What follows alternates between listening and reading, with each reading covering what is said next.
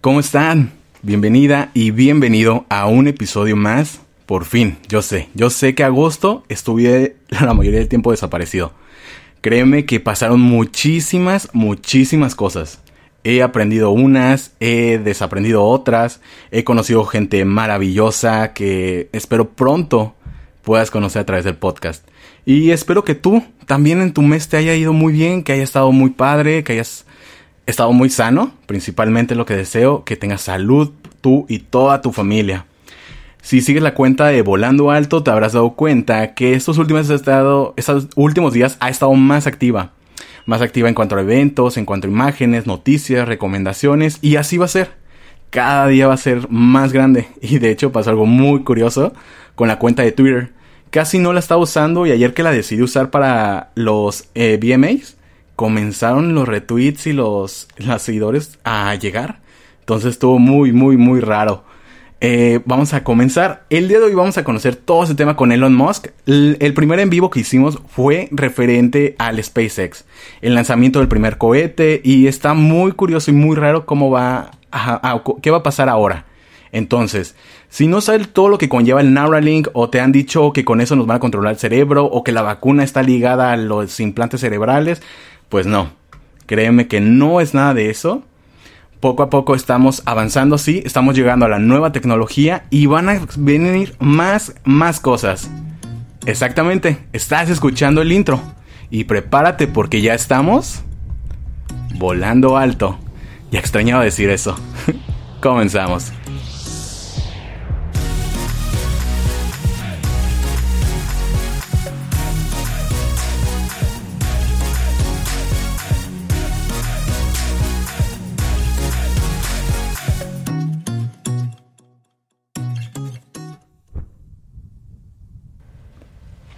Perfecto. Muy bien, ¿están todos listos? Mm, muy bien, aquí vamos porque hay muchísima información muy importante. Como sabes, el viernes 28 de agosto, Elon Musk dio una actualización sobre lo que es probable la tercera empresa más destacada de las que conlleva todo su reinado, y es Neuralink.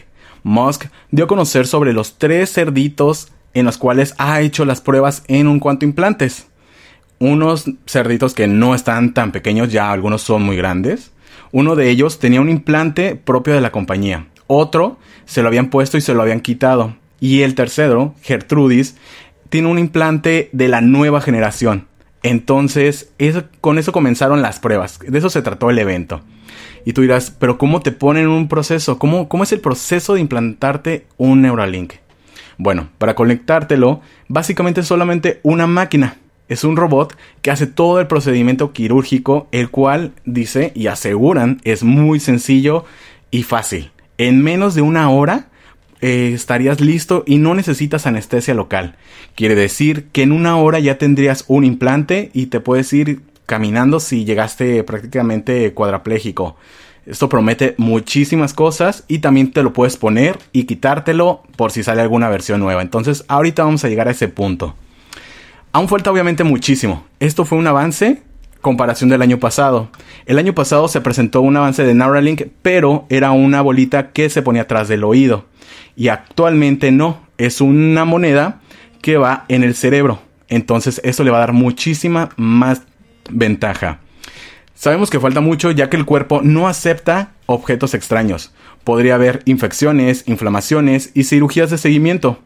Todavía hay una gran cantidad y de problemas que, que los años deben de arreglar. Años de pruebas de seguridad, eficacia y ética. Pero sobre la actualización que proporcionan es muy esperanzador lo que se viene es muy chistoso porque estos, estos existen desde hace muchísimos años y se cargan. El enlace se puede cargar de forma inalámbrica a través de una bobina de inducción. Y Musk sugirió que las personas en el futuro se enchufarán antes de irse a dormir. Así como cargas tu iWatch, tu celular, así te vas a poder enchufar. Todavía no se dice si exactamente va a ser inalámbrico o va a ser alámbrico, pero de que te vas a enchufar en las noches, así va a ser. Y las personas van a tener que acostumbrarse a esto para poder usar sus implantes. Él piensa que un implante también debe de ser fácil de instalar y de quitar para que las personas puedan obtener nuevos a medida que mejore la tecnología, porque nadie va a querer quedarse con una versión 1.0 cuando ya íbamos a lo mejor en la versión 4.0. el hardware neuronal, está obsoleto y queda en el cuerpo de las personas es un problema real. Ha ocurrido porque actualmente se ingresan unos implantes, pero esos implantes conllevan agujas, literalmente agujas. Entonces se ha investigado y se está llevando a cabo todo este proceso. Es un equipo de más de 100 personas actualmente. También tiene tecnología Bluetooth. Así es. Vas a poder conectar tus audífonos, vas a poder conectar el carro, muchísimas cosas. Pero bueno, si no está listo, si no lo van a vender todavía, ¿para qué haces una presentación? Bueno, Musk dijo que el objetivo de esta presentación era reclutar a personas buenas, capaces para trabajar en Neuralink. Como te comentaba, actualmente tienen 100 personas en, su equipo, pero están por llevar más y más personas, eh, médicos, cirujanos. Hay todo un listado que te voy a dejar en la página de Volando Alto Podcast por si te quieres postular. La única condición es que vivas en los Estados Unidos y cuentes con alguna de las licenciaturas que se necesitan. Pero bueno, ¿en qué áreas gubernamentales trabaja Elon? porque obviamente esto no puede ser posible sin ayuda del gobierno. Neuralink no se ha sometido a ensayos clínicos aún en seres humanos, aunque la compañía anunció que la FDA, sabemos que la FDA es la que regula cualquier producto alimenticio médico antes de que llegue a, su ciudad, bueno, a las manos de los ciudadanos más bien. Entonces, ya le ha otorgado el estado de dispositivo innovador, lo que podría acelerar los esfuerzos humanos. Pero ahorita vamos a llegar a ese punto porque todo, todo tiene un porqué en este mundo. Y yo sé, se escucha súper innovador, muy padre, también da un poco de miedo, es desconocido prácticamente. Pero también tiene un lado muy, muy raro esto. El objetivo de toda esta tecnología y de Neuralink básicamente es lograr la simbiosis de la inteligencia artificial. Con esto se logrará que el cerebro humano se conecte a través de la inteligencia artificial de forma en la que piensa. Y con esto asegura Elon que vamos a estar protegidos contra una posible rebelión de máquinas. Cada vez somos más y más futuristas. Podremos tener telepatía cuando dos personas con el mismo implante puedan conectarse. Entonces no vas a necesitar hablar ni moverte, todo va a ser a través de telepatía es muy importante porque hay personas que viven cuadraplégicamente, no se pueden levantar de sus camas y con esto van a poder eh, tener, ah, van a poder hablar y van a poder tener comunicación con algún familiar o algún amigo. Entonces, yo sé que en parte da miedo, pero hay gente que vive unas enfermedades muy feas y esto puede ayudar este, a muchas personas. Esa se supone que es la, lo que nos están vendiendo. Prácticamente fue mercadotecnia podremos tener la telepatía y básicamente va a ser una copia de seguridad de toda tu información. Vas a poder guardar tus recuerdos, vas a poder reproducirlos en tu mente, en una pantalla, enviarlos. Ese proyecto que tienes te va a ayudar muchísimo. Ahorita vamos a llegar a todo ese punto. Entonces, toda esa información de recuerdos vas a poderla descargar en una computadora, en un USB, o vas a poder dejarla en un robot. Entonces, tus recuerdos y tu mente van a poder estar en un robot, como en Years and Years, como Oblet, todo este tipo de series no están tan equivocadas. Y también no mostró futuros. Promete que va a curar enfermedades como Alzheimer, ceguera, adicciones, parálisis, la ansiedad, ansiedad nivel crónico, no las ridiculeces que a veces muchas personas creen que es ansiedad. Insomnio, ataques epilépticos, eso es un avance importantísimo. A pesar de esta larga lista de espera de aplicaciones médicas que presentó Elon Musk, no mostró que estuviera en lista para comprometerse con ninguna de ellas. Durante el evento, la empresa no reveló planes de iniciar un ensayo clínico. El año pasado prometieron que iba a haber un ensayo para fines de este año, que se iban a comenzar, pero esto obviamente en agosto del 2019 no teníamos en cuenta que iba a ocurrir una pandemia. Entonces, no hay una fecha, pero se promete que ya se debe iniciar lo antes posible se podrá pedir también tu Tesla con la mente. Así es, una persona en Twitter le preguntó a Neuralink si el implante podrá convocar telepáticamente a tu carro. Y dijo que sí, que es demasiado fácil poder configurar para que tu carro llegue solamente con pensarlo. ¿Cuánto mide? Aproximadamente una moneda. Son 23 milímetros por 8 milímetros. Se te va a hacer una incisión, la máquina te abre, te mete la moneda y te vuelve a sellar. No queda rastro, una, dicen que queda una pequeña cicatriz, pero nadie va a saber que tuviste un implante o que lo tienes en tu cerebro. Si tú piensas que eso es súper innovador, pues déjame decirte que no. No es la primera vez que una empresa busca conectar los cerebros humanos a computadoras. en 2017, Facebook anunció que quería crear una diadema que permitiera conectar y escribir con solo los pensamientos, y la investigación el año pasado fue financiada por la compañía que mostró láminas de electrodos colocadas en la superficie cortical que, ponía, que podían convertir los pensamientos en texto eh, o comandos en una pantalla. Esto ayudaba mucho a las personas que no se pueden mover y con ello pueden comunicarse. BrainCo es un startup con sede en Massachusetts fabrica diademas no invasivas que detectan señales eléctricas del cerebro y pretenden indicar cuando uno de los estudiantes está en un estado de concentración. Es como un monitor de frecuencia cardíaca para tu mente. Van a saber y va a registrar cuándo estás concentrado, cuándo tienes mayores niveles de creatividad, cuándo estás explorando una parte del cerebro que no lo tenías antes. Todos esos registros es básicamente lo que promete la tecnología de conectar el cerebro con las computadoras. Dice Max Newland y él es presidente de BrainCo. Va a haber muchísimos usos en el futuro. Obviamente, ojalá todos fueran muy, muy buenos. Pero déjame decirte que no. Conectar corticalmente, es decir, la corteza del cerebro humano a una máquina, podrá permitir que la inteligencia artificial ayude a un soldado en el campo a evaluar mucho más rápidamente lo que podrían hacer solos. Quiere decir que también es una arma de guerra. Entonces, no sé si ustedes crean que también se puede ayudar o el gobierno de los Estados Unidos quiere financiar y ayudar a que tenga sus permisos Elon Musk para posiblemente, si llega a ocurrir alguna otra guerra, implantársela a todos sus soldados. Entonces, esto, estos datos van a procesar muchísimo más rápidamente lo que podrían hacer si no lo tuvieran, creado un modelo tipo Centauro que combina entre seres humanos y la ayuda de la inteligencia artificial con máquinas. Drapta ha sido financiado porque es una investigación en la que se ha estudiado la posibilidad de la telepatía sistémica, que implica la comunicación en el campo de batalla a través de análisis de señales neuronales.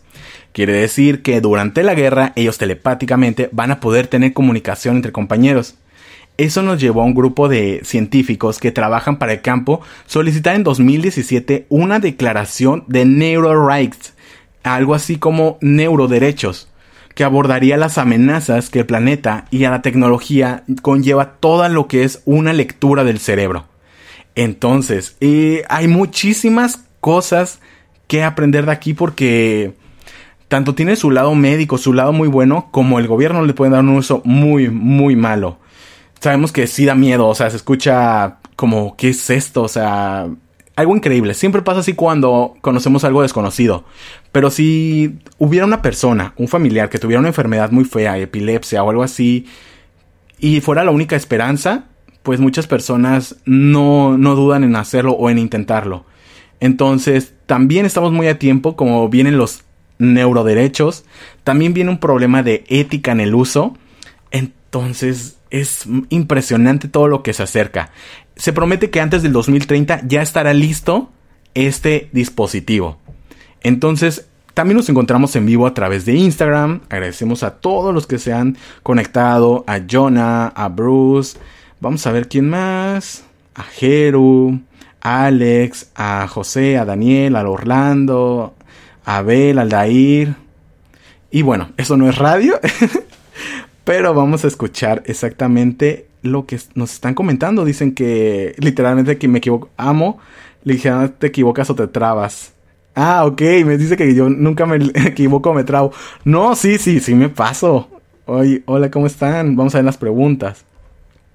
Entonces, quiero saber de ustedes, ¿qué te da miedo? ¿Qué te daría miedo de ponértela? ¿O qué te motivaría a ponértela? Al rato va a ser una cuestión de moda de yo tengo la versión 3.0, tú tienes la 4.2, yo tengo la no sé qué, entonces lo van a vender seguramente en Marketplace, en cualquier mercado negro. Ahorita va a ser algo muy costoso, ya lo dijeron, y es principalmente por la máquina y la incisión, no es por el por el Neuralink básicamente. Entonces, vamos a ver cómo avanza, cómo el cerebro hacen que el cerebro y el cuerpo acepte este este, este instrumento, este objeto que lo acepte en el cuerpo porque es muy difícil que acepte un pedazo de metal. También dicen que los líquidos que tenemos en el cerebro hacen que los metales sean más corrosivos. Entonces su meta también es que puedan soportar los ácidos y líquidos que tenemos en el cerebro y con ello puedan durar mínimo, esperan 10 años. Entonces, quisiera saber a ti, ¿qué te, qué te parece? Claro que sí. Hola Karen, ¿cómo estás? Créanme, hoy fue un día muy, muy largo y pensé mucho en Karen, también en Paloma, que es una amiga de comunicarte. Y si les gusta la comida vegana y, o aprender más de esto, pueden escuchar Sin Carne, por favor, que es un podcast vegano de una amiga Karen, que créanme, es un amor todas las personas que han aparecido en mi vida en este año. Pero bueno, no vamos a distraernos. Quiero decirte que sí no has estado al pendiente de la página de Volando Alto Podcast, diariamente vamos a estar subiendo recomendaciones, noticias, eh, todo lo que salga en último momento. No vamos a cubrir cosas políticas porque no, pero poco a poco vamos a ir interactuando más y más como lo hemos hecho últimamente. Quisiera saber qué más quisieras escuchar, si tienes algún tema que proponer, algo que te dé duda, porque aquí ya sabes que nos encantan los datos y que sea breve. Esa es una edición especial por estar en vivo, pero bueno, Quisiera saber también a través... De aquí en adelante vamos a hacer algo. Todos donde nos encontremos en cualquier red social, usar el avión. Yo no me voy a apropiar del emoji del avión. Entonces, vamos a usarlo de aquí en adelante. Y saludos a Josué, también que va llegando. Y bueno, ya sabes, nos puedes seguir a través de nuestras redes en Volando Alto Podcast, en Facebook e Instagram y Volando Podcast en Twitter, porque ya tuvimos muchísimas interacciones gracias a las más de 50 personas que estuvieron retuiteando. Y muchas gracias. Eso ha sido todo por el episodio del día de hoy. Nos escuchamos a partir de septiembre, este miércoles. Cuídate mucho y seguimos en contacto. Te quiero. Bye.